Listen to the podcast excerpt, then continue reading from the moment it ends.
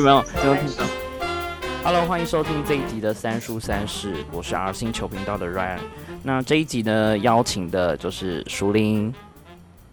嗨，我是熟林。这是我们第一次在网络上面没有办法面对面，直接身体上面对面，第一次。对啊，我们就是透过远端的方式做这一集节目的录音。然后我们这一集节目要聊的是三本，嗯，还蛮蛮有分量的书。我们每一次聊的都是很有分量，哎，超有分量，对。好，那第一本呢，我们要聊的是一本非常厚。你如果看到实体，你应该会吓到。哈，这本书叫做《真相的商人》。那网络崛起、资讯爆炸、获利崩跌，新闻媒体产业将何去何从？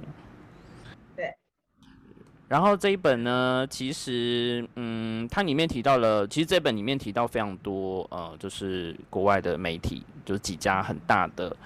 呃媒体，那他们的案例，就从他们怎么开始到中间转型等等，那甚至你可以看作是一个像是新闻或是媒体的一个发展简史，哎。嗯，对啊，而且这个发展的简史一点都不简，其实已经横跨了。我想想看哈，我在工作在当记者的时候，两千年的时候，呃，是网络媒体开始陆续崛起的时候。那其实网际网络也是一九九零年代中期之后才变成所有的使用者可以使用嘛。哈，我们以前有谈过，就是网络其实一开始网际网络一开始出来其实是军事用途，然后教育用途。然后最后才呃慢慢的变成是所有人都可以使用，嗯，所以像 email 也是我在一九九八年当记者的时候才开始有 email 这个东西，对，所以呃媒体受到网际网络的影响，呃，我觉得两千年是一个很大的一个分界点，嗯，但是真的开始可以获利、开始赚钱，其实也是近几年的事情而已，嗯。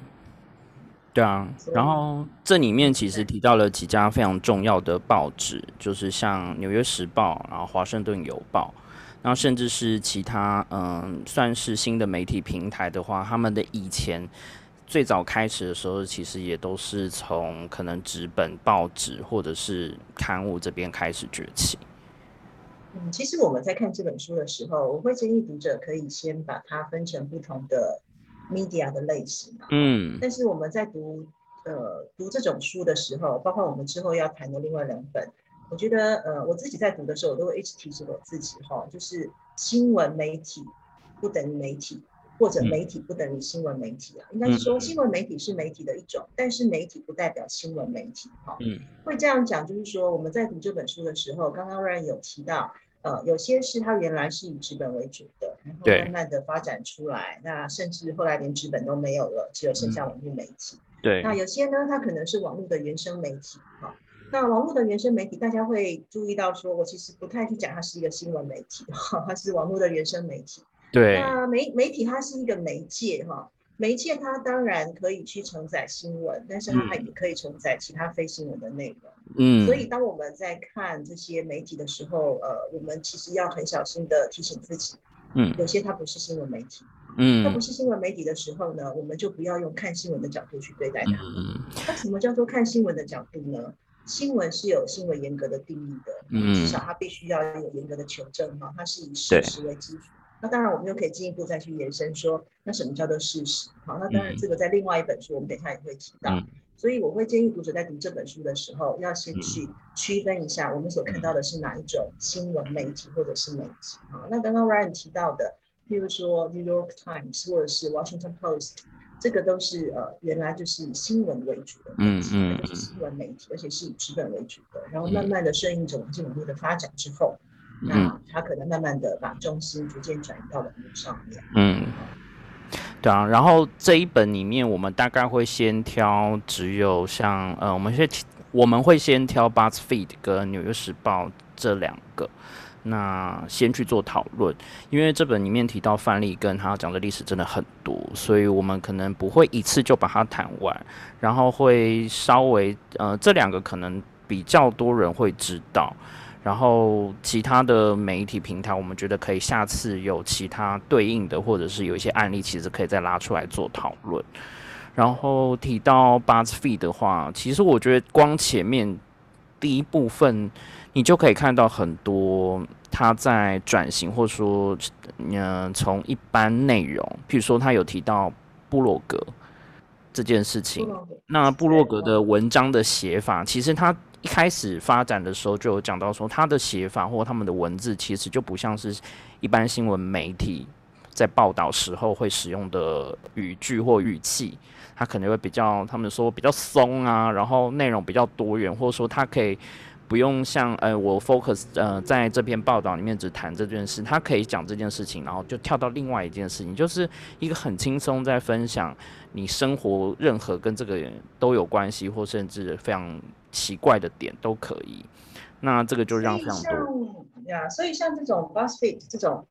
这种媒体出现哈，对新闻的写作。的格式或题材来讲，也是一个很大的挑战。对，因为我在学校教学生怎么写新闻报道的时候，会有很严格的要求，譬如说到金字塔，譬如说不要有赘字赘词，嗯，譬如说每一段都要有消息来源。哦，对。那这样子的稿子其实不好看，我也知道这样稿子不好看。可是呢，呃，这个是新闻的写作的基本的要求。嗯嗯。那像 BuzzFeed 的这种写法，刚刚 Ryan 说的哈，他从 blog 过来，那 blog 我们不会想要从 blog 上面看到很严肃的一些东西嘛？那那个就去看新闻就好了，对不对？所以这个就是一个吊诡哈。那这种写法，嗯，我也知道说，哎，新闻系的学生出去之后会被要求写各种不同形态的稿子。嗯嗯。那那个是我们在学校，其实我们都不觉得它是入流的。的的 新闻稿在我骂了很多人怎么办哈？但是嗯，但是这样的稿子可能会有很高的点阅率啊，所以这是一个问题吧。那就是说，嗯，像刚刚 Brian 也有提到说，像 Basket 这种写法，它可能可以放在比较软性的新闻上面。对对对。那这个猫啊，狗啊。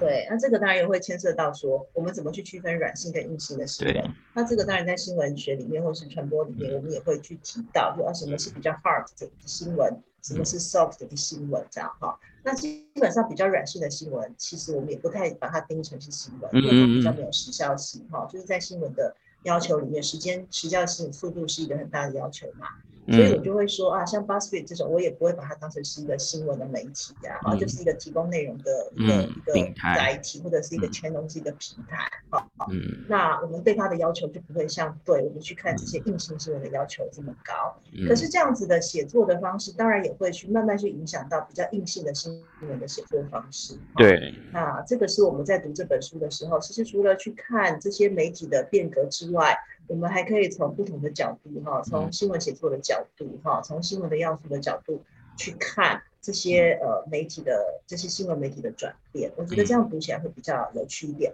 不然一家一家的媒体来看，哈，你会觉得说，哎，美国离我这么远，除了要送我们莫德纳疫苗之外，你也不觉得他跟你有多近，对吧？就是会。过来就是开个军机过来跟我们打个招呼这样而已哈，你会觉得说，哎，那我们为什么要看这些媒体哈？哎，就是说，呃，这个媒体只是一个借机哈，因为台湾其实也是慢慢在走这样的路，比如说苹果日报也收，所以其实慢慢这都是一个趋势啊，只是说呃，美国的媒体走在比较前面，所以我会建议大家在读的时候，不要不要把它当成是一家一家媒体的新王史在看啊，就把它当成是呃一个现象来，嗯，会比较有趣一点。因为他其实讲的就是说，其实他们这些平台或者是呃传统的报纸要转成现在的模式，其实在那之前他们也做了非常多的调试，包括说文章的写法，可能像不像以前的写作的方式，他可能还必须要参考一些网络的数字跟资料，比如说关键字，然后到 Google 为什么会崛起，然后他们又必须要去买关键字，然后他们的排行又会比较前面，然后再去重新。呃，下标，那针对就是大家比较常搜寻的字，然后去整理或呃，有点像是你要调整你写作的风格，去吸引人会去点阅。但是在前面很长一段时间，并没有人保证说这件事情会赚钱。就即使说他们后来变成了这样的规模之后，都还不确定说，诶，那他们这样子经营这么多年，能够创造出多少的价值？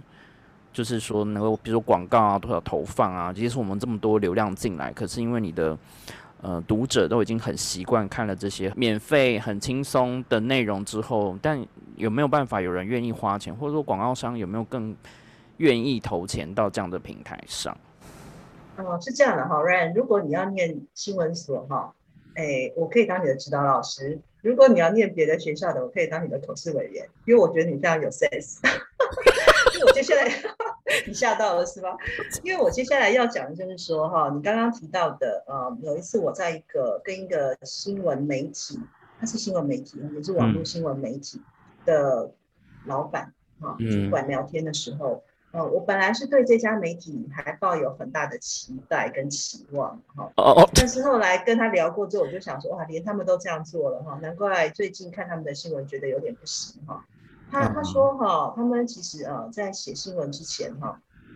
他们会先试着放，就是说会先，他们也是在测试，就像你刚才会测试不同的写作的模式，嗯，然后呢，他们会有大数据去统计说，哎，他们可能这个礼拜或是这一天这两天。什么样的新闻是读者比较喜欢看的，点击率比较高的嗯？那他们就会要求他们的记者这一两天就发这样类似的新闻。嗯，所以等于是说，他是已经去设定了读者的口味之后，再投其所好。新闻不应该这样。那所以这就像你刚刚讲的，就是呃，我呃要怎么样去写写我们的读者，写他们的读者想要看的东西。好，那用大数据，用各种的方式投其所好。投其所好的用意是什么？就是要。赚钱嘛？为什么要赚钱？因为没有赚钱，发不出薪水啊，发不出薪水，这些这些内容就没有办法产生出来啊。所以这是一种循环呐，甚至恶性循环，不知道。但是看起来没有很不是很善善性的循环，是很良性的循环就是了哈。所以你很有 sense 啊，就是这样子。嗯，就是正好书里面有也有把这一块写的比较清楚啊，像。巴斯黑尔一开始他们的前身，或者说他跟另外一个人共同创办的那个《赫芬顿邮报》，哦，这个就是他有一个很有号召力的人物在嘛，就是赫芬顿他本人，所以他可以要求或甚至是呃让这些名人甚至比较有影响力的人免费帮他们做文章、写文章。那这个其实慢慢就会凝聚出一些关注度，这个就是一般你一个新的品牌或新的关于内容的平台要上线的时候，能不能做出一下子就能够吸引读者，或说产出一些比较有关注度的文章，这个就还蛮重要啊。我觉得这个就是，譬如说一个社团也是啊，哈，那一家媒体当然也是，对不对？就是说，啊，我今天我为什么会看这家报纸？因为我知道它的社论可能写的不错，或是我知道谁有在上面写专栏，那我可能是为了这个专栏去看这个报纸。譬如说我年轻的时候，这样讲讲，我现在非常老，就是我以前 每周一跟每周四会固定，礼拜一一定要看联合报的读书人，礼拜四要看中国时报的开卷。那读书人跟开卷里面的呃，就会有专刊嘛。那专刊里面的固定的写手，我就会因为这些人的文章、这些人的介绍而特别去看礼拜一跟礼拜四的这两家报纸。嗯嗯嗯。所以一份媒体刚出来，他要先，而且他要有他自己的特色。好，所以它的特色，比如说我就知道说，哦，那个礼拜一就是有读书人，礼拜四就是有，嗯嗯，就是有那个，就是我就可以看开卷嘛。哈，所以他们会先有一些。一的是人，或者是议题，好，那如果它是一个综合报纸的话，它什么议题都要报，都要报道，那它可能就要用人来让来吸引大家，好，所以我们也会看到说，现在我们看到很多的这些呃老文青啊，好，或者是文坛里面很有名的人，哈，可能他们也曾经在某一家的报纸日报担任他们的，譬如说。呃，副刊的主编啊，或什么之类的，那我会看，因为我会看《自由时报》的副刊，我可能是为了要看这个人哈，因为我知道他是主编，那我相信他的品味或者是等等的。对啊，然后嗯，再来就是提到呃，有一些比较传统的媒体，刚说到的《纽约时报》，呃，从纸本嘛报纸开始，然后他们一直以来就是非常秉持的就是新闻的做法在做内容，然后但是嗯。要为了迎接到数位这一块，他又必须同时迎战其他新的美新的平台或新的内容出现的时候，他发现他好像没有办法有足够的东西去对抗这些很像铺天盖地来的猛兽。就说他一来要调整他的体质，二来又必须要让这些所有新闻从事的人员能够理解说接下来这些转变，可能要想一个办法。我觉得这样的转变，呃，会会有会遇到一些问题。嗯，第一个是资金的问题，哈，第二个是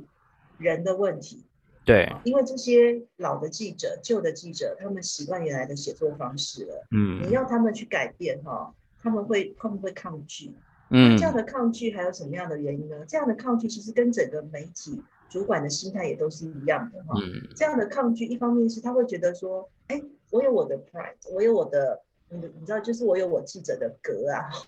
你不要叫我去写那些呃，并不是我受受训练的时候应该要写的稿子的样子哈。这样子我跟那些写一般的就是风花雪月的人有什么不一样？对，所以记者可能会很抗拒。那再来就是工作上时间的要求，哈，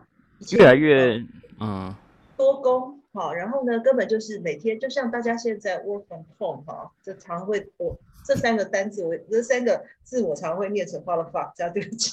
所以呢，你就会觉得说他们抗拒的原因，第一个是他会觉得说，哎，我是一个记者，我当初考进来的时候，我就是要当一个好记者，嗯，可是我目前在做的事情都不是一个好记者应该要做的事情，我只是为了应付每天的稿子，我就应付不来了，嗯，稿量啊，时间的要求啊，等等，哈，然后再来就是能力的问题，这个能力其实我没有要去 diss 谁有没有能力，而是说。其实我们到一定的年纪之后，你在接受新的科技，其实是会有一些延迟的现象。对啊，你会觉得说啊，我以前用手就可以写，为什么要电脑化？电脑化了之后，你觉得说我用打字就可以了，为什么现在还要叫我用录音的哈，然后用声控的？我以前只要打字，我只要写文字稿，为什么现在我还要拍照，还要录影哈？这个不是我应该要做的。我当初进来，我并没有要做这样的事情，而且这些事情已经已经呃占据了我好好去跑新闻。去采访、去养新闻的时间，嗯，啊，所以我们外表看起来好像啊，他们的转型可能不是很成功，好，但是其实背后是有很多很多的原因造成他们也没有办法转型成功，嗯，其实这个看台湾也可以看得出来啊，台湾目前已经资深的记者大概退了个差不多，因为有好几波的有理由退，大家都退了差不多，现在有真的，所以像我的学生哈，我今年教书满十二年嘛。我第一年教的学生都已经可以当小主管，哈，或者是主播都已经有一定的位置了，哈。那你就会发现说，现在呃，以我的年纪在在报社其实搞不好很多。哎，这样讲我很老，不是不是我很老的关系，是因为其实现在很多中生代以上的哈，慢慢就会被淘汰掉了。嗯，好，那要不就做的很高，要不就是他就离开了，因为他如果再上不去的话，他就又又退就离开了，哈。所以我会觉得现在媒体就是会有一个。呃，我能说他青黄不接吗？就由我的从我的角度来看，我觉得他青黄不接，因为其实大家都在找自己的路，好，那可能从这些年轻人的角度来看，他没有觉得青黄不接，因为他就没有接过嘛，所以他一看就是现在这个样子，哈，所以写新闻稿的口气好像在写部落格，好像在写自己的脸书，哈，那这个都是这个其实不是只有美国，刚刚我们提到那些状况，如果读者觉得读美国的例子有点远，其实回来想台湾的状况，其实也是差不多。因为像这几家大的媒体，其实它遭遇到呃挑战跟困难的时间点是比台湾还要早，因为它规模更大，然后它的事业体也更广，所以它必须要面临的冲击不是只有说纸本的印量销售下滑这件事，包括收看跟收听阅听的人数，或说他们的板块开始做移动。因为有一些新的东西出现了，然后去吸引大家关注，包括里面有提到 YouTube 的出现，然后他们当初一开始也并不是像现在的发展模式，一开始好像只是为了上传一些很简单的东西，然后包括脸书的出现，也在这本书里面扮演很重要的一个转列转类点，然后纽时的话又这么有具呃知名度，甚至是有一定。权威吗？他后来也是有经历过一些，比如说假消息的问题，然后包括他们内部的人的一些新闻事件，所以你就发现说，即使在这么大的媒体集团底下，它还是会有很多我们根本没有特别去注意到，或甚至离我们这么远都不一定会有感觉的一些可以动摇它的根本的事情发生。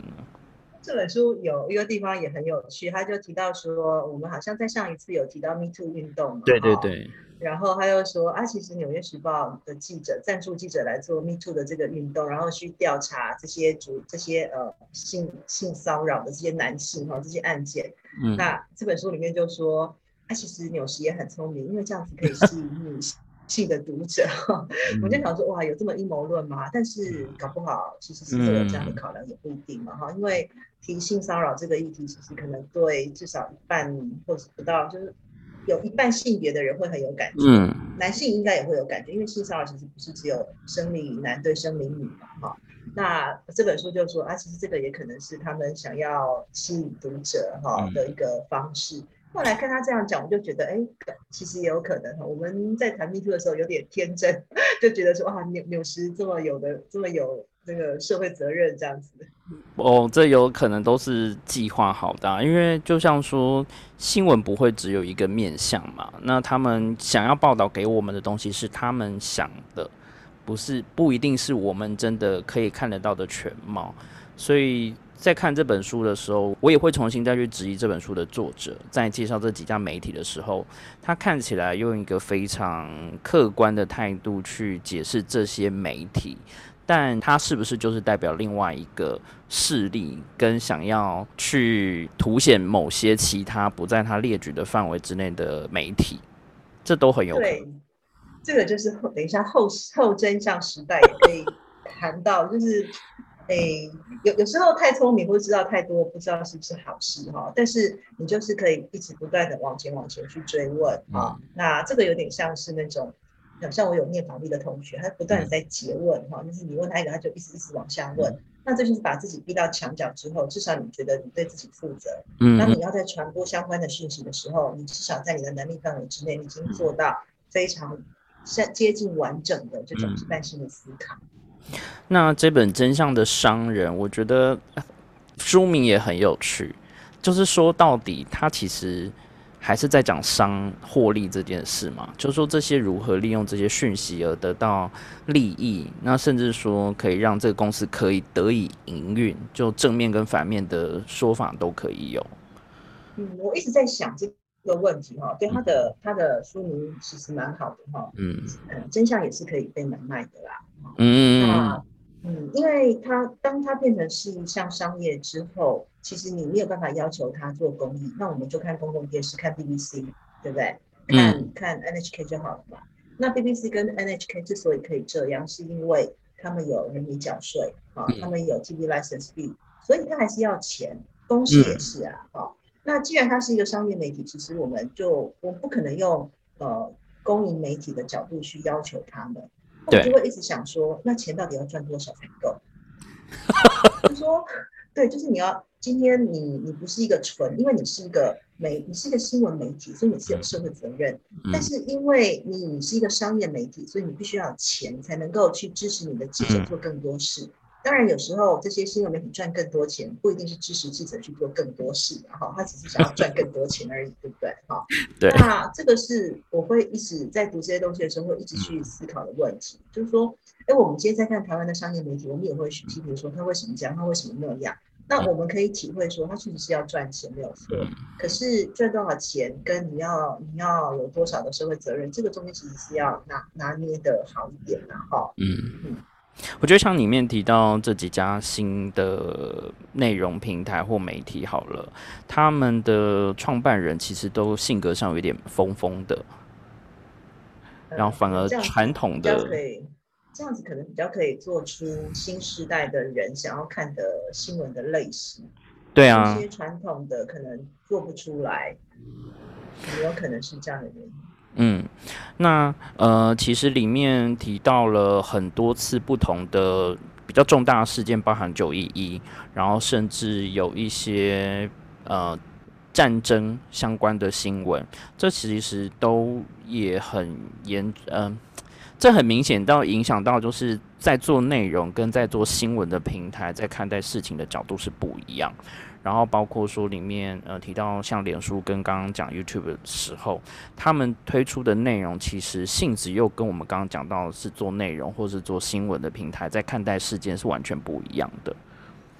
然后包含跟呃乐听众的互动跟那些粘着，其实你真的回去看这几个案例，我觉得真的你可以单一个一家媒体就是一次看完，或者是说你要。一步一步的去看，你就是可以从不同的角度去切这本书。嗯，哎，所以 Ryan 你在读这本书的时候，你刚刚讲的这个比如灾难的时候，呃，因为其实台湾也是有学者在做相关的研究啊。好，前几年，呃，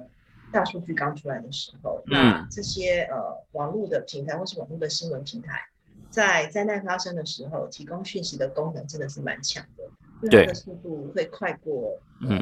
一般的新闻媒体。嗯，但是呃，问题就是说，这样子的媒体。这样子的快速的灾难灾难的相关讯息的提供，嗯，可能会有一些错误，没有办法被查证哈。他没有办法及时被确认下来吗？他可以及时报道，但是他没有办法及时查证。对，其实这个我们也可以想到，最近我们在看呃八十五岁以上的长辈开始在打疫苗嘛，嗯，那打完疫苗之后就有一些呃猝死的猝死的案例出来啊，那死亡是事实。这个我们当然不能去否认，而且每一条生命其实不是不能用几率来来说。嗯嗯嗯。今天呃死亡率多高哈？这个这个只是一个统计的数字，但是对每一条生命它就是零或就是零和嘛，就是有或没有哈。那这样的新闻出来的时候，我一直在思考，就是说好，网络的新闻很快哈，很快就可以知道说哦谁打谁打完之后呃可能隔天就猝死哈。嗯。可是。其实要去查死亡的原因是要解剖，要有时间，哈，所以昨天看 CDC 的的呃记者会的时候，有两例已经解剖了，哈，然后呃也知道死亡的原因，哈，那呃这个就是一个逻辑的问题，就是说它是呃有时序上的相关，但是不见得有因果上的相关，就他打完疫苗之后他过世了，嗯，但是这个是时间上的相关，但是是不是因果相关，是不是因为打了？打了疫苗之后，所以他过世哈，这个是不同的相关性嘛哈。那为什么要讲这个？就是说，那灾难的在灾难灾难出来的时候，我刚刚你提到的这些网络的媒体，他们确实可以扮演很很快速的提供资讯的功能哈。可是他们有没有办法提供迅速又正确的的新闻？这个是很重要的。嗯可是这样的网络媒体确实在灾难的时候非非常有用。那你就会发现说，这些传统的平面媒体哈，从纸媒转到网络的，或是同时存在的，他们也想要这样做，但他们可能就没有办法做的这么快。他们的记者新闻速度可能很快，但是你知道，他们有时候又会有那种 那种新闻媒体哈，老媒体的那种自我要求，他就会说：“哎，我要赶快查证好。”可是等你查证完之后，别人新闻都都已经爆出来了。对，这个又是另外一个问题。我们在其实最近好多这种，其实这几年很多。后真相啊，真确啊，哈，然后什么杂呃什么 noise 哈，呃，中文噪音杂讯一堆这样的书出来，其实我都已经不太不太想看了，什么荒谬与什么这样哈，其实他就是要告诉我们说，呃，讯息其实一出来的时候哈，不管它是对的或错的，它对我们的印象，我们我们的印象最深，你再去否认它，再去查证它，对的新闻，对的讯息再出来，其实你都不会去。你都不会记得啦，就像比如说啊，我们如果要去，我们要去污名一个人，就说啊，他性骚扰或什么，你知道这个新闻一出来之后，如果之后就算说啊，他其实是被诬告的，你心里都以后讲到这个名字，你都会想到啊，他性骚扰这样哈。所以这个就是网网络刚刚提到的网网络媒体哈这些。Brian 提到的，他们确实是很厉害哈，写稿什么，但是对新闻的帮助或什么也是值得商榷。因为以前你可能还可以抢在说要送印，要出之前临时抽掉某某某篇或干嘛。可以啊，比如说谁突然死掉了，或者是说，哎，什么总裁飞机掉下来了，对我赶快改嘛，对不对？就挖板啊，然后就是呃挖板，然后头板头的地方，比如说右边就放一个小块邮票啊，然后就反黑啊，反白哈，黑底白字嘛，你就会知道说是截稿后新闻啊。现在还有什么截稿后？现在没有这种，啊，现在直接就是就出去了。对啊，就出去啦。然后关于灾难这些，因为像我看文艺春秋好了，他们其实做了线上平台，那他们也有针对过去一些历史灾难的部分的事件。他有针对这些历史事件或灾难，有去做重新的梳理。那甚至有一些资深的记者会沿着过去采访过的资料，继续往下去深耕，甚至去接续做后续的报道。那做成一个像是专题的专区，你就发现说，其实那个东西你可以看得到每一个不同时期人整理的资料跟脉络，然后包括说他也会回去跟你讲说，哦，以前他们。当时拿到的资料是这样子，可是事实他们经过几年，然后甚至有一些资料公开了之后，他们发现有很多他们之前在报道的当下或其他媒体没有发现的点，这一块你就觉得是是有趣，可是这个要维护跟你要找人去写，这个真的很难呢。对，而且就是记者要当受访者。但是记者其实很精啊，因为记者都在采访别人啊，就是 就像我以前都采访别人，现在有人要采访我，都说不要，因为我会知道那个新闻怎么被做做出来。我明明这样讲，但是经过剪接，经过什么出来就不是我的样子啊，就不是我原来讲的样子啊。嗯，所以所以《文艺春秋》让你读到的，他们是在他们有没有特别讲是哪一个个案？三一一吗？日本对啊，日本有讲到很多二二六。然后国铁的，然后下山，就是这种跟政治、跟商，然后派系斗争，然后甚至有跟任何，比如说交通、观光这种背后做勾结的很多。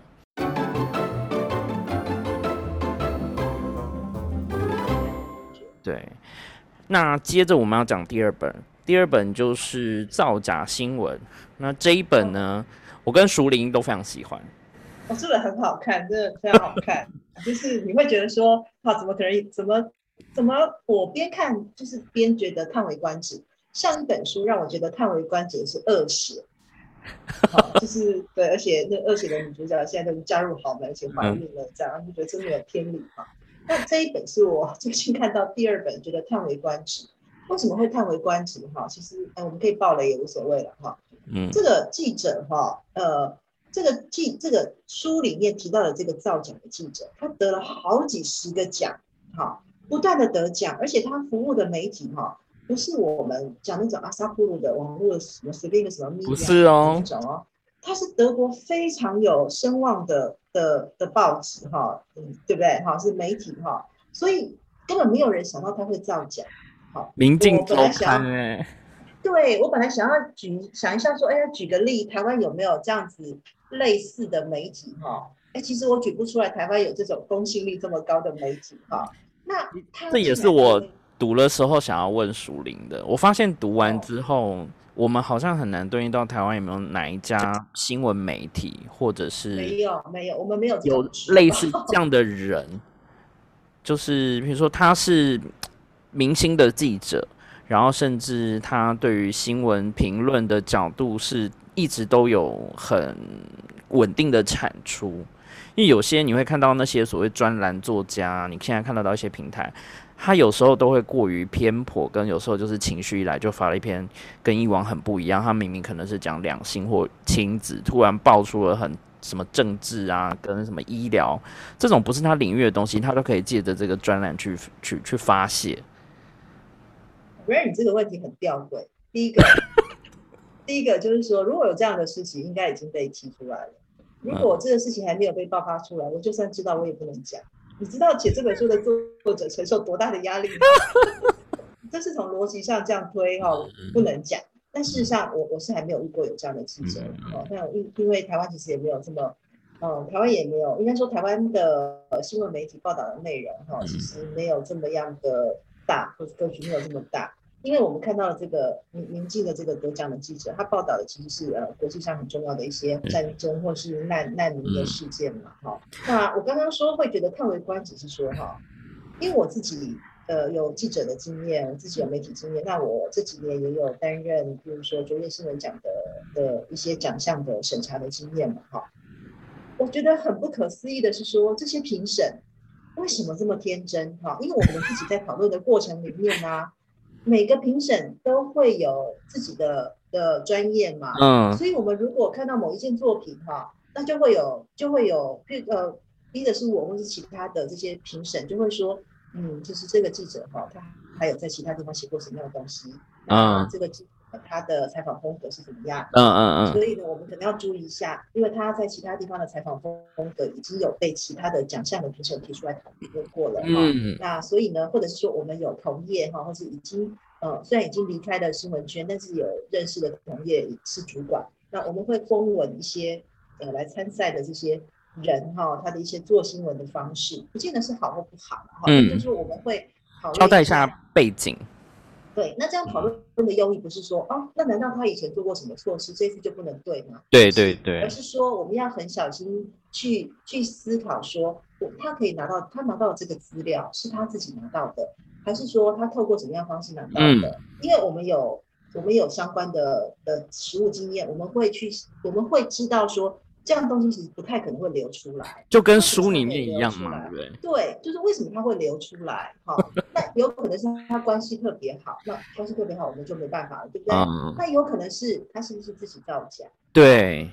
造假这个我们可能就会，我们就会自己讨论，但是因为我们没有，我们不可能去说，哎，我觉得他是假的，就是假的。嗯嗯。但我们我们会去讨论哈，那甚至有时候我有遇过状况是说。嗯，不是真假的问题，而是说，哎，他拍的这个呃新闻的这个袋子里面有一些地方，他其实应该用马赛克，因为他报道的对象他是弱势族群，嗯嗯或者是他其实是会被污名化的族群，譬如说吸毒的年轻人，那他出现在这个媒体，他出现在镜头前面，这个有没有违反到什么样的规定？哈，这个我们都会要求，会请单会请这个主办单位要要求对方要说明。那我讲这么多的意思就是说，台湾这么一个小的地方，我们在审查这样的新闻的投过来的参赛的作品的时候，我们都要开三四次的会议，不断不断的开会，而且每个每个评审在家里自己看完，看完之后写报告，然后呢再聚会再讨论，然后再一次两次，至少讨论三次以上。那在德国怎么会让这样的一个人？不断的得奖，得四十几次的奖哦，你就会觉得说哇，这些评审在干嘛？这是我觉得非常不可思议的地方。另外一个不可思议的地方是，哦，我讲的都好热血。另外一个不可思议的地方是，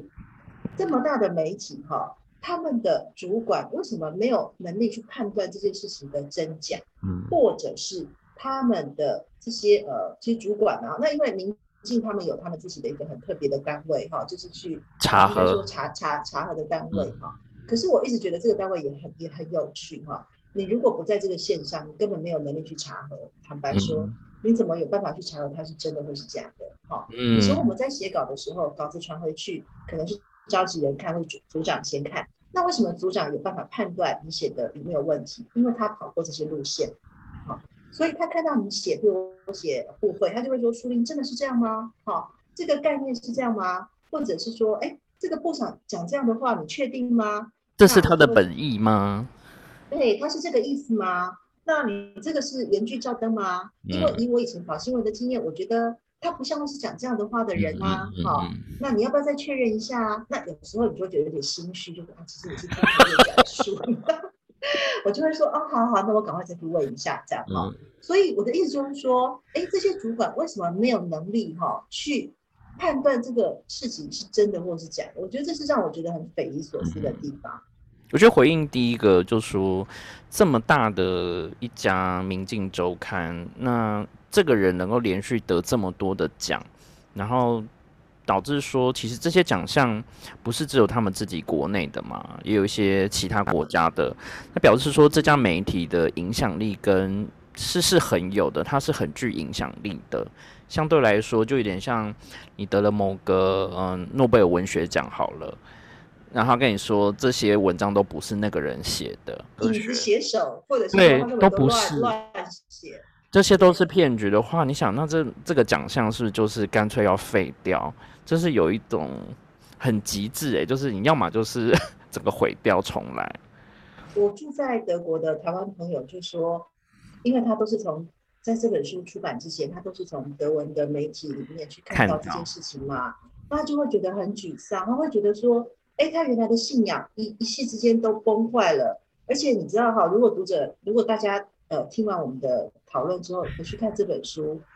你会觉得说，哇，那文笔写的真好，因为有把他那个文章哈，就翻译也翻译的很好，就他把那个文章有附上来，你会觉得说，哇。这个根本就是比小说还要好看，很会，它的节奏跟那个，它有营造出非常多的画面。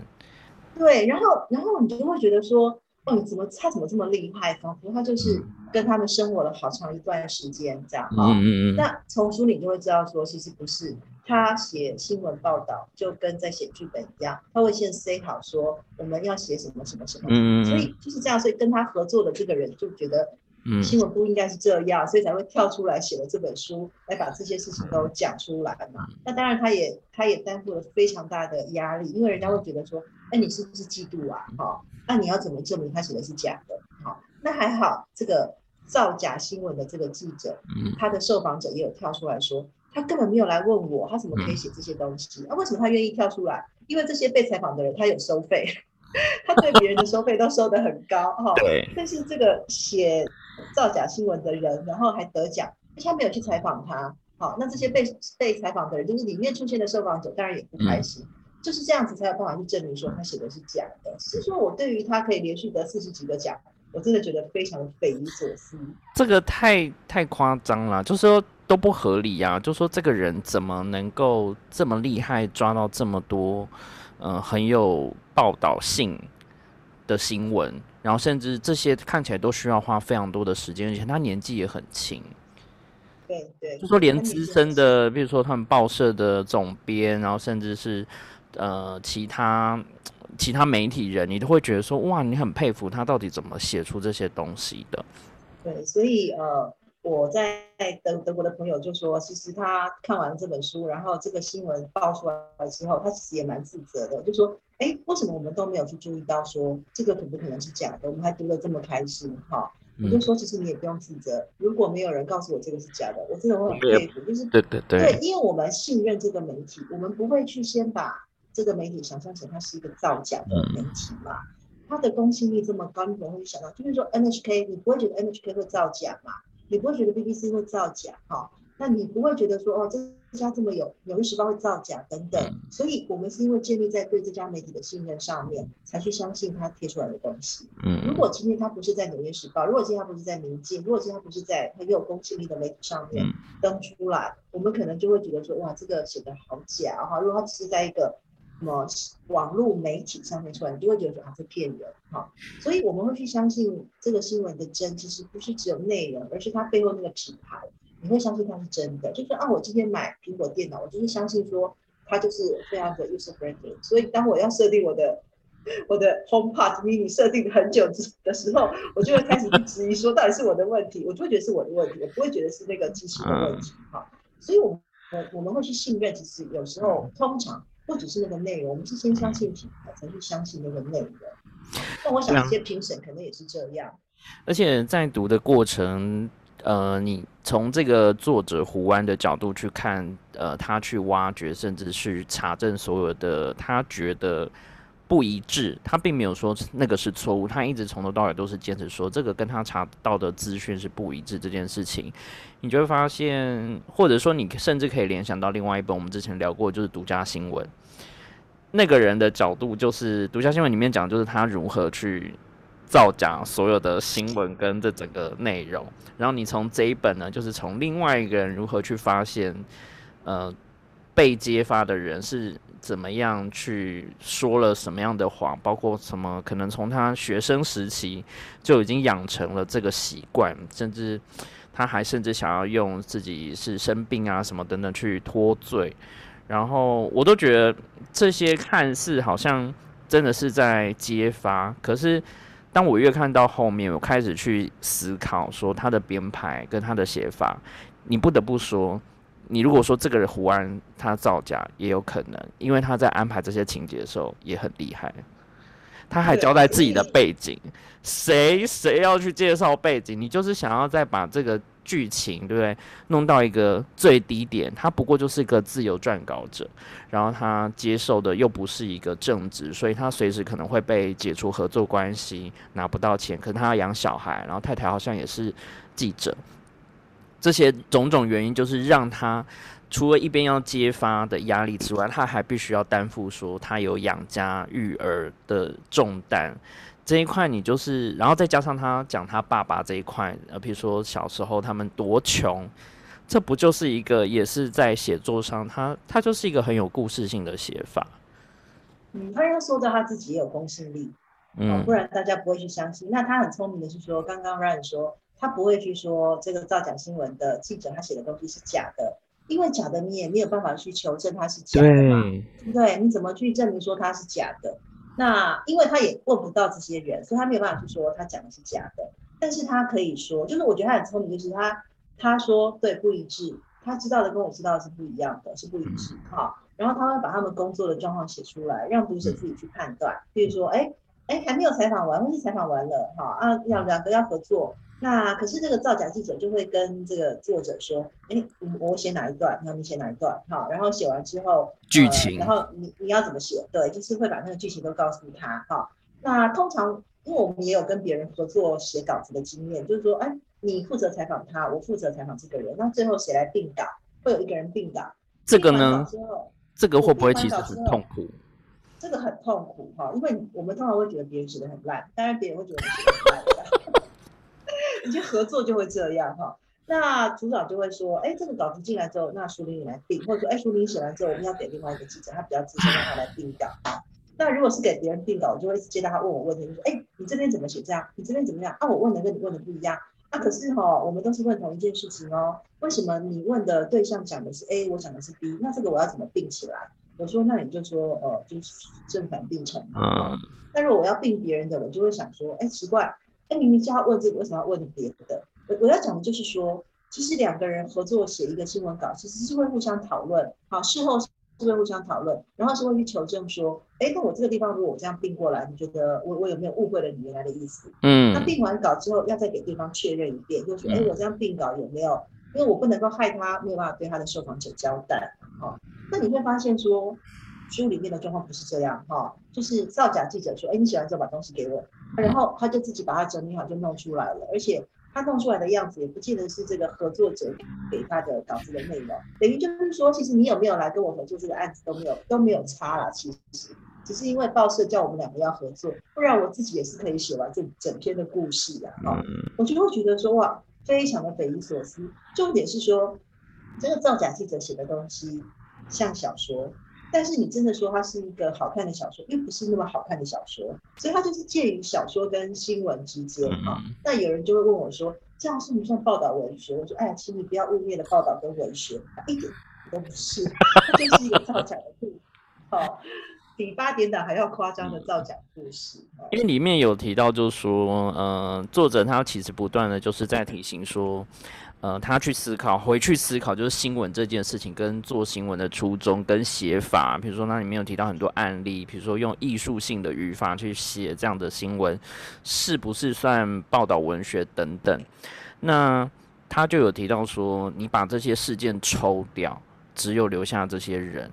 那你描述他们其实是没有任何，他没有文学性。他甚至也没有新闻性，可是就是因为这些人，他加了一些形容词跟场景，再加上事件，他就会变得很吸引人。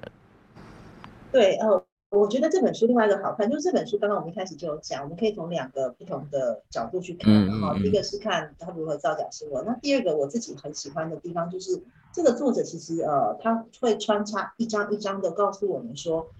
他为什么觉得他这样子是是有问题的，是不对的哈？嗯，他会去写说他受过的新闻训练，或者是正常的所谓正常是要加那个 quotation，就是正常的记者的受训过程是怎么样？哈，就像我刚刚讲，我们会怎么样怎么样去跟同事合作啊？然后会被要求要怎么样去，他他都会告诉我们说，哎，理想里面哈，或是曾经有过的辉煌的新闻的时代哈，嗯，呃，不是那么以钱为主的这个呃商业为为主的时代的时候。新闻怎么被跑出来的？所以我觉得这本书好看的还有这个部分哈。其实呃，再重重看一遍，我会发现最好看其实就是这个地方哈。就它让我感觉说哦，原来我自己有一些坚持，或是我教学生的不是我自己的臆想，你知道吗？我有时候现在都会觉得说，哎，我是不是活在一个很奇怪的时代？哈，教的东西好像已经是那种非常理想化到根本不可能实践哈。那读这本书的时候，发现说，呃，有一个在远在欧洲德国的一个作者，他其实写的东西是我以前想要当记者，我以前受过的记者的训练的样子，我就会觉得说是曾经有过这样一个正常的时代，哈，正常的新闻产制的时代。所以这个地方其实很好看。那我就会想要建议，不管是不是学新闻的呃专业的的学生哈，或者不管是学生或记者，或者是只是一般的读者，我觉得大家都可以去看。至少我们会有一个可以遵循的目标，就说哎，其实新闻是可以这样跑出来，曾经有过这样子的跑新闻的方式，有没有可能再回头有这样子把这好的留下来？那个很有趣的就是这本书的封底啊，它有做一些推荐人的摘录，然后里面有一句我觉得很有趣，他写说：“真正令人着迷的推理小说。”读来紧扣人心，他把它当成是犯罪推理的小说在看待这个故事，因为的确他要从很多呃他觉得不合理的地方去挖掘，甚至要查核。可是你也会想说，他得到的这些资讯跟发信去告诉这个造假新闻的人说你讲的东西不正确，这些是真的吗？对不对？没有人。都没有出现啊！就是我们看到纸本是这样，那纸本用这样的去呈现。他也说他在写这些书的时候，明镜这边没有提供他所有相关的资料，这些都是当然不会提供啊，因为你今天是要来说我旗下的记者造假，那等于我也造假，我怎么可能会愿意提供你这些资料让你来打我脸？不可能嘛！但你看，所以他可以写出这样，这也很厉害。我觉得他厉害的地方是说哈。第一个，他的新闻笔，嗯，这个新闻笔不是只有用在跑新闻上面，而是说，因为他很有经验，所以他会知道说，这个东西这么难问到，你怎么可能一天两天就问得到？对对对对对。好，所以他是有他的专业背景作为基础去进行批判性的思考，嗯，那他也有能力去问到这些呃，应该是受访者的人，让他们出来讲话，说没有，他没有来问我。他虽然有打电话给我，他虽然有朋友寄 email 给我，但是我根本没有讲这些啊，我也没有什么，因为这个这个造假的这个报道里面写的非常的生动，栩栩如生啊，就这些受访者的笑容啊，就你会觉得说他就在旁边哈。那我们刚刚讲说报道文学，呃，之所以它是文学，但是它是报道哈。所以它是报道的文学嘛，哈，那文学会有文学的一些要求，所以他当然可以去描述这些受访者的表情啊、心情啊或什么，但这个是你在身边你有观察到的，好比我看到他在笑，所以我可以写说啊，带他带着微笑哈，在我询问他这个问题的时候，他带着微笑，但是呢，强忍住欢笑哈，眼角几滴泪的回答我，这个是文学的描述手法。可是他是报道，因为他真的有看到他滴了几滴泪。可是这个造假的记者是完全没有这样的事情，没有去采访。我觉得刚刚像熟林有提到的，就是如果说一则新闻要可能两个人去负责，或说算共笔嘛，那这个真的难度很高，就是事情要很多讨论之外。像我最近在处理别人的稿子，就是别人去采访，那人听到自己写比较快。我觉得他问的问题跟对方回答的都好多都让我觉得翻白，就说你怎么会人家问这个？然后你这样子问下去，他就会讲一些很奇怪、偏离你主题的东西，然后你要再去把这些东西捡回来，重新再好像要挑出可以、可以、可以报道的地方，你就觉得太难，倒不如从头再再访一次。那你可以问，你可以回去问他说：“哎，那你什么东西是不是你有问到，但是你没有写进来，可以吗？”他就是只有录音档啊，然后你听听那个过程，就觉得啊，好多都不能写，而且根本就是不不是符合原本这个业主的要求。那怎么办？那你要怎么帮他？我就只能，嗯，还是截取当中，我觉得，呃，可能是受访者本人无心闲聊的那些，把它整理出来。啊，因为他在讲的时候，其实会有一些情绪，那我就把这些去补充，然后再加上一些他曾经做过的，比如说网络可以查得到一些报道或资讯，去加强这件事情。而不要变成说，他们两个讨论的事情就跟我们想要采访的重点是很远，甚至有些你爆出来还会被人家揪出一些逃漏税啊，或者是说他是做假账的这种疑虑都有，或超时工作这些讯息都在那个对话中表露无遗。诶，这些你都不能写，这种通常我都我都会在他讲完之下，我就说这个我不会写，或者是说。我觉得说法上可能要稍微调整。那你写完之后，会对方会要求说他要再看一遍？呃，原则上我会再给对方看一遍，通常没有什么问题的，都我都会尽量避掉一些可能会引起一些疑虑的内容，然后尽量还是以这个人为主，因为主要我可能写到都是以采访人为主嘛。对啊。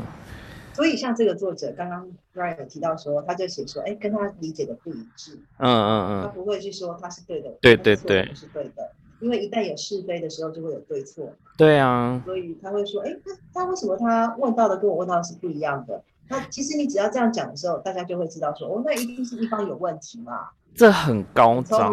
嗯，因为他里面保护他自己。对对对对，他他有特别讲，就是还把这两个字的那个英文原文，就是编辑这边有把它留下。不一致跟就是指责对方错误这件事情，其实说你是不是有错误的引导啊，然后等等这些放进去，我觉得这个在这个应该一般读者不太会很注意到这个词，但我们会注意，我们会发现说，嗯，他这个不对，他这个就是刻意要避开一些。他很聪明啊，他很聪明啊，所以他呃揭发了这件事情，虽然会有一些。人去质疑他，但这都不是从法律上面去质疑他，说到底是搞不好你是造造假，就对对对，造假，搞不好你才是造假，你要怎么证明你没有造造假？没有，他用的都非常的中性，或者是这样的笼统啊，说跟我认为的不一致啊，跟我问到的不一样啊，好，然后呢，再告诉我们说，哎，什么样才是比较正确的采访的流程？哈，那来佐证说，你看这这个人根本不是很走正派的。采访的流程，就是用各种方式来佐证说这个人就是在写假新闻，他不是直接从内容上面去佐证。我觉得他非常的聪明，嗯，因为内容其实除非你再去问一遍，除非你在现场，不然你不然你无从对，你没有能力，对你没有办法去确认，你没有办法去确认说他写的是假，因为你没有在现场。像里面提到那个民进他们自己的那个查核单位嘛，因为一开始他提出这些论述的时候，他也有附一些他的呃。查到的资料去让他们做检核，可是他们提出来就说他们看不出来这个地方有什么不对，这个也让人家很内容上面很难，没有办法去。我就说这些查核单位他没有能力去查核他是不是对的，因为他不可能去问那些受访者说啊，问你地价跟我们努力相比，他不会讲台语，他不会说哎，我们的记者有问你这些吗？你不可能嘛，对不对？你当然可以跟他说，那你给我录音档，我要听录音档。但是我我我的经验是说，我可以跟公司说这个很机密，对方说不能录音啊。他都这样了，里面都用这一招。对啊，他他们愿意接受我采访，但是因为他们不想要露脸，不具名，所以不具名啊，所以是在被要求不能录音的前提下，他们才愿意接受采访。那都不能录音了，当然更不可以拍照啊，所以我没有办法提供这些证明给你。但是你要相信我啊，这个好厉害，这个真的很厉害。所以我觉得这本真的很好看。这本就是比起说你去谈呃其他那种世纪骗局啊，不管是骗骗钱或骗财骗色，这个呢是连报道本身就是假的。对对，根本就是这是剧本，就是在写小说。对，就是在写小说，而且还可以得奖，然后让很多人真的得四十几个奖，不是只有这一篇，是这个记者得了四十几个奖。你知道在台湾要得一个奖、两个奖就很不容易哦。而且他连续这个，然后包括他写的量其实很大，因为中间也有提到，就是说比起其他曾经也有爆出过造假新闻的媒体，好像抓出有三十篇，但这个呢被爆的人，这个人。雷洛提乌斯，他写的不止三十篇，就必须要从他一开始交稿的第一篇一直看到最后，就是已经数不完、数不清。所以，我想。这个我觉得，觉得最大的伤害其实不是这个记者本身，我觉得最大的伤害是宁静的可信度，嗯，遭到很大的质疑。这是也算一个很大的公关危机耶，就说要要谁来，可能神佛来都没办法真的拯救他们呢。是啊，啊，但我还是觉得这这个媒体很夸张，真的很夸张。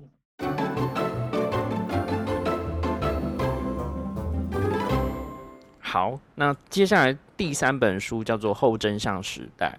然后这本是三彩文化出版的。这本呢，我觉得相对来说比较轻松，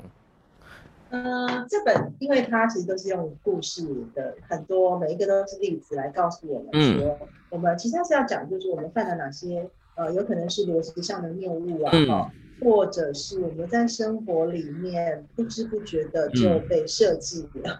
因为它会有一些选择性的的叙述的方式啊，哈，然后甚至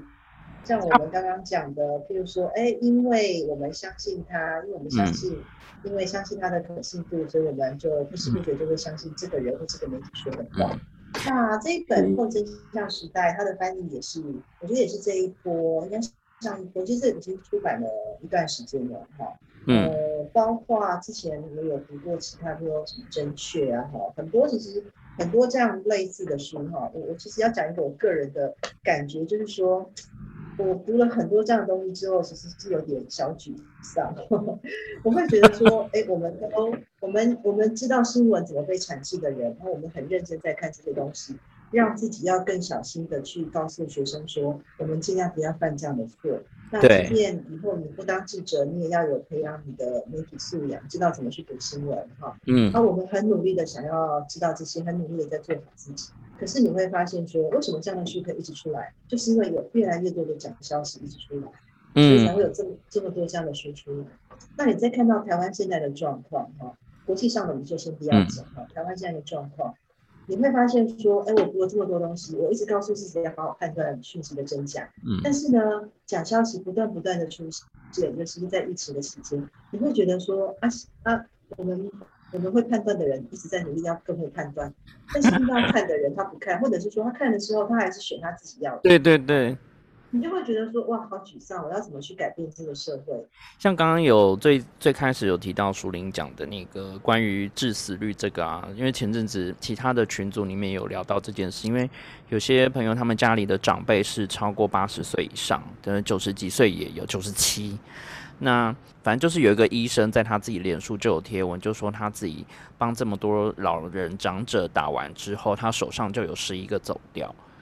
然后他说，因为他没有做，台湾才走掉十几个，他手上就十一个。对，然后他说这个让他有点吓到。那他就是写出这些，可是他没有去追究说为什么这些人他是不是有什么原因，然后没有做很明确的分析完就贴了这篇。文章，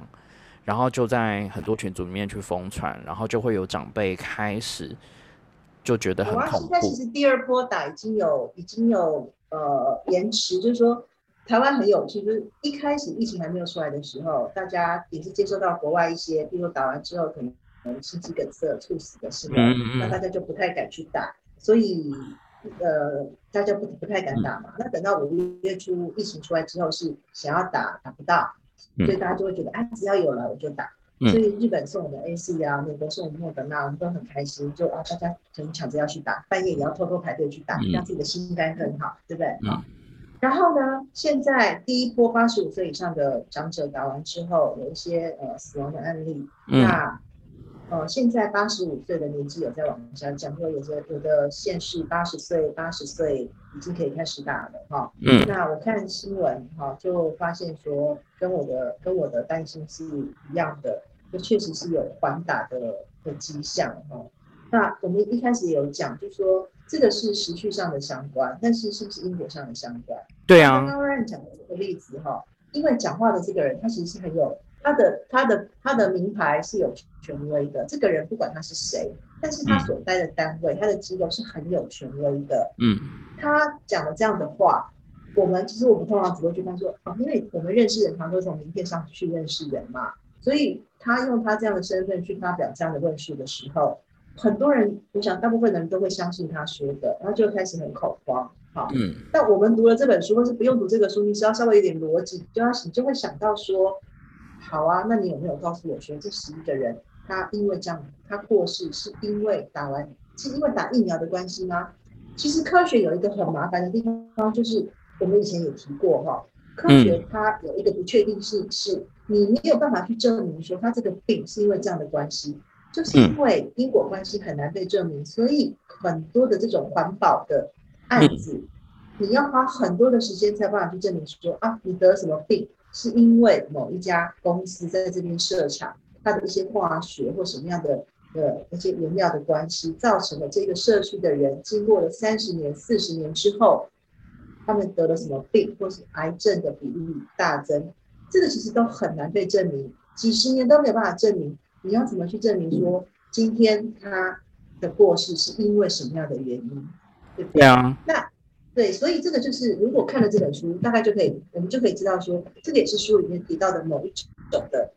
的呃。要说假讯息吗？哈，就是说他其实是有立场的，去判别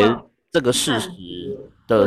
真假。对，所以我觉得读这些书的用意是要提醒我们，在接收到任何讯息的时候，我们要先停下来，去思考一下这样的论述是不是有陷阱，是不是不合理。那我觉得一个最最容易可以去判断的是说，我想要知道他的背景，说这些话的人的背景是什么，这个背景。包括除了他的专业之外，专业当然也不是说他是医生，我就一定很相信他，因为医生也是有分门别，就是他是有分科别嘛，哈。那他的专业，哈，那我觉得在台湾现在，现在政治是形象是立场已经凌驾到专业之上了，哈。所以就像我以前跟我们在录 podcast 我们有提过，就是我去看这一家媒体的新闻的时候，我会先去了解这家媒体的背后老板是谁。跟这家媒体的背后的政治立场是什么？嗯，因为这个有助于我来判断他在讲这些话的时候，他是不是要引导我去做什么。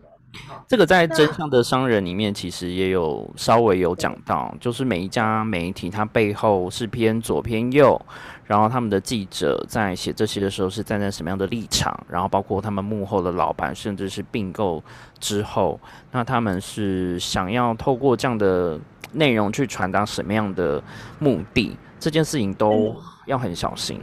所以，其实如果听众有一直听我们的节目，其实我我们每次要强调的，就是说我们在看一则新闻、在看一则讯息的时候，我们要去看它背后发这条新闻、讲这些话的用意是什么。就好像我们今天要录这个 podcast，找这三本书，我们的用意是什么？我们就是希望大家可以更精确的去判断。醒一醒啊！是，对我们当然也是有我们的用意，对吧？因为像这本书一开始第一章，嗯，在讲的时候，第有一句话其实很简单，他就说桌上有一颗蛋。那每一个人去看这颗蛋的形容，或甚至它是什么蛋，这件事情就会可以切出非常多的面相。然后甚至可以看到，呃，不同的人描述他的可能背景，都会有影响到他去形容这个蛋。比如说它是什么蛋，动物的蛋，大的还是小的，那是熟的还是呃活的，等等。那这个其实会说，它可能不是一颗蛋呢，它搞不好是宝石啊。就搞不好你看的角度是错的啊，它只是做成像蛋壳一样，但其实是宝石。所以它里面，它虽然没有拿来当例子，但是我们很，我们常常用的成语，就说盲人摸象啊，或者什么，因为对读者来说，你没有办法亲临那个新闻现场，就是类似盲人嘛。那人家给你什么，你就是看什么。所以你可能是摸到象腿，你就以为它是大象嘛；你摸到鼻子，你就觉得它是鼻子嘛。所以每个人讲的就会不一样，但是这个都没有关系。可是我们要有病视感，所谓的病视感就是说，我要知道我看到的是片面。我看到的是局部，我不要去放大局部，哈。但也不要像小王子一样，就说：“哎，你以为里面有一个大象？”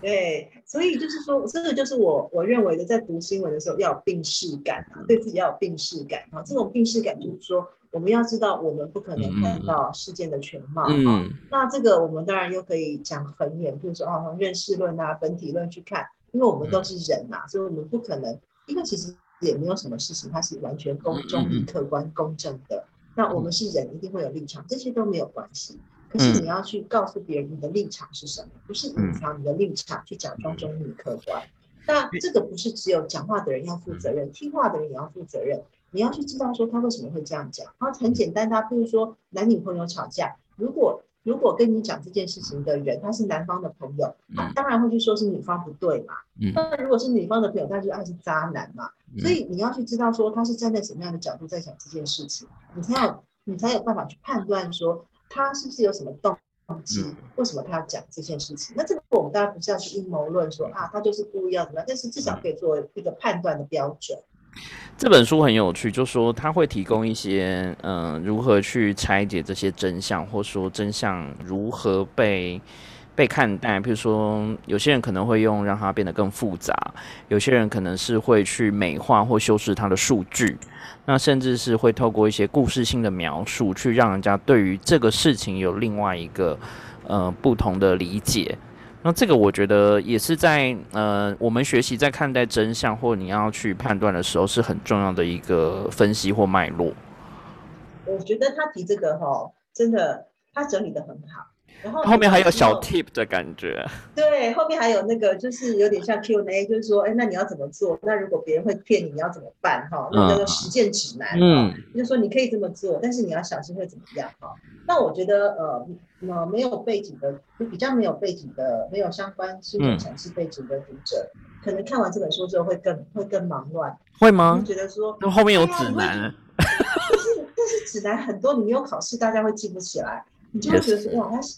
他现在跟我讲这个，他是要复杂化吗？他现在跟我讲这个，他是要怎么样吗？他讲这个故事，他是不是要干嘛？你就会觉得很害怕，就会变成看山不是山这样哈。但是没有关系，真的要记得我们刚刚讨论到的，你要去找出来这个人、这个媒体为什么他跟你讲这件事情。所以媒体背后的所有权非常重要，这个记者的立场非常重要。有的人会假中立客观，他说：“哎，我跟你说，我其实没有立场。”但是哈，怎么样？怎么样？怎么样？他这个就表示他就是有立场嘛，所以他才要讲他没有立场。对。这个很有趣，因为这一本其实他，我觉得他举的案例跟分析，并不是只有指新闻媒体，他其实就连广告跟你生活当中会接触到任何资讯，包括譬如说，他们强调这个精油是透过几千支玫瑰，然后提炼精粹出来的，这些数字都是有点像是刻意在引导消费者，或对于这个品牌或这个产品有不一样的呃目的。导向。不然讲这个，我就想到我小时候，因为我国中就开，高中就开始戴隐形眼镜了哈。嗯。那个时候隐形眼镜还没有这么方便，没有这种在捷运啊就可以随时买抛弃，因为没有什么抛弃式。然后呢，去眼镜行配的时候啊，那个配镜的阿姨就会跟我说：“哎，这个是日本的。”她说：“你看，这个是研究所，就是他们是有那个研研究单位研究出来的哈。”嗯嗯。后来我长大之后才知道说。拜托，这些眼镜行、这些隐形眼镜公司，他们自己都有他们自己的研究单位嘛，就自己研 究出来的，并不是我们以为的是学校或者这种第三方公证，对不对？好弄出来的。但是他们就会用这种方式让你去相信说，啊，这个是很好的东西，纯天然。所以，呃，所以刚刚 Ryan 有说，哎，有时候是把它简化，有时候是把它复杂化。简化跟复杂化有时候是一体两面，就是说，啊，尤尤尤其是跟科学，跟像我们现在在看这些疫苗哈，这医学相关的。他可能会告诉你说：“哎，你不懂，因为这个很复杂哈，所以我简单的告诉你，就是说打完之后就会死掉，或者是说，哎，它的死亡率有多高？嗯嗯那用这种死亡率的方式去告诉大家说，哦，那个打了疫苗之后可能很危险哈。那另外一种是你如果觉得哎这样不合理，他就用复杂的方式告诉你，对对对对对，就说啊，其实哈这个是什么什么啊，结论还是说啊，其实你不懂，但是这个是很复杂的，但是但是我就是要告诉你说啊，因为呢是会导致这样的结果。”所以有时候是会用复杂化的方式，让你会觉得说啊，算了，我不懂哈，这个这么专业，那你是专家，我就相信你。有时候是会告诉你说这个很复杂，那我简单告诉你就是会这样。嗯。所以不管是哪一种，其实也都是在卖弄这种专业哈，然后来影响影响我们一般人，我们可能是一般的 person 也没有办法拥有这些专业的知识。那这个其实是我们在包括我自己在遇到一些讯息的时候，我也觉得很困扰的地方。因为我没有办法去，我真的没有能力去判断这个科学讯息是对的还是错的，我只能够多方看，然后去问我有相关背景的朋友说，请问一下这个医生说的这个话，我可以吃几分？那朋友就会再去问更接近的。这个专业的朋友，然后再告诉我说，就这个内容来说，有一部分是对的，有一部分怎么样？这个也是书里面有谈到的，脉络很重要。嗯，那再来呢，他也会告诉我说，哎，这个讲话的这个人，其实他有什么什么样的背景？就说有些人他可能会有一些宗教的背景，哈，嗯，所以里面有提到嘛，哈，就说，哎，你要不要环保？哈，你要不要吃人造肉？嗯，你要不要吃干净肉？哈，那你你可能我们吃这些肉会减少碳的排放，因为它是人造的，嗯，它不是动物的真的肉。但是有一些，譬如说，如果他今天是有宗教信仰，他会觉得说，那你人怎么可以取代神？怎么可以取代上帝去造肉？好，所以人造肉是不应该吃的。嗯嗯。所以就同样一件事情，不同的立场、不同的背景、不同的脉络，也会有不同的。的判断。好，这个是这本书里面我觉得它很周延的地方，就他用每一个不同的例子，然后来告诉我们说，其实每一件事情都有很多面向。哈，有有一个例子更夸张，他举了十几个不同的面向。哈，如果是谁谁谁可能会怎么说，会怎么说？你读完之后，你就会觉得说，哇，真的非常的周延，快要把我们逼到墙角、逼到死角了。嗯，里面有提到像越战跟敦刻尔克的案例的时候，我觉得那个也也蛮震惊的。就是说，他提出去问英国人对于敦刻尔克撤退这件事情的看法，跟呃另外一方就历史的角度去看这件事情，呃，战争或说。实际上，除了那么英雄式跟电影的这种说法以外，它其实代表是另外一种很残酷跟也许是不同的心态。这件事情，我觉得大部分看完敦刻尔克的电影的人，并不会很接受这本书里面提到的论点。